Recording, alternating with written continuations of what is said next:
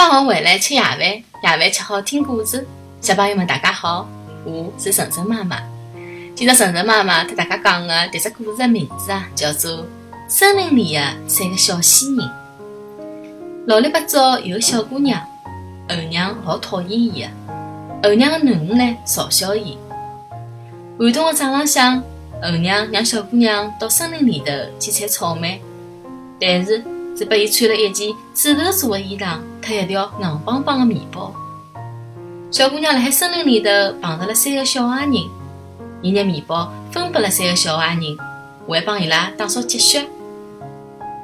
伊是个善良的小人，一个小矮人讲：“我希望伊越来越美丽。”另外一个小矮人讲：“我希望伊一开口就能吐出金子。”我希望伊当皇后。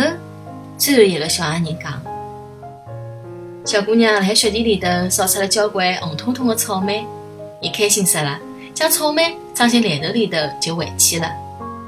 后娘看到小姑娘嘴巴里头好吐出金子，便对自家的囡恩讲：“侬也到森林里头去碰碰运道吧。”后娘的囡恩既勿愿意拿面包分拨小矮人，也勿愿意扫雪。小矮人讲：“希望伊越来越难看，一开口就吐出赖家布。”一天，小姑娘辣河浜旁边碰着了国王。国王想娶小姑娘做皇后，小姑娘答应了。后娘老生气啊！辣海皇后生生下来王子的辰光，后娘就拿伊拐到了窗外头的小河浜里头。让自家的囡恩长成了皇后，小姑娘的灵魂变成了一只鸭子。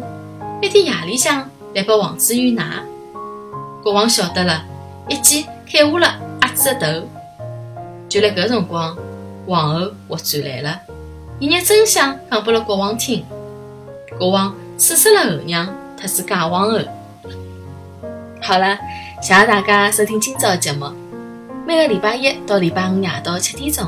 晨晨妈妈准时来帮大家讲故事，请订阅晨晨妈妈辣海喜马拉雅的频道，或者关注晨晨妈妈的公众号“上海 Miss Story”，也就是上海人特指故事的英文单词组合。今朝节目就到搿搭啦，再会。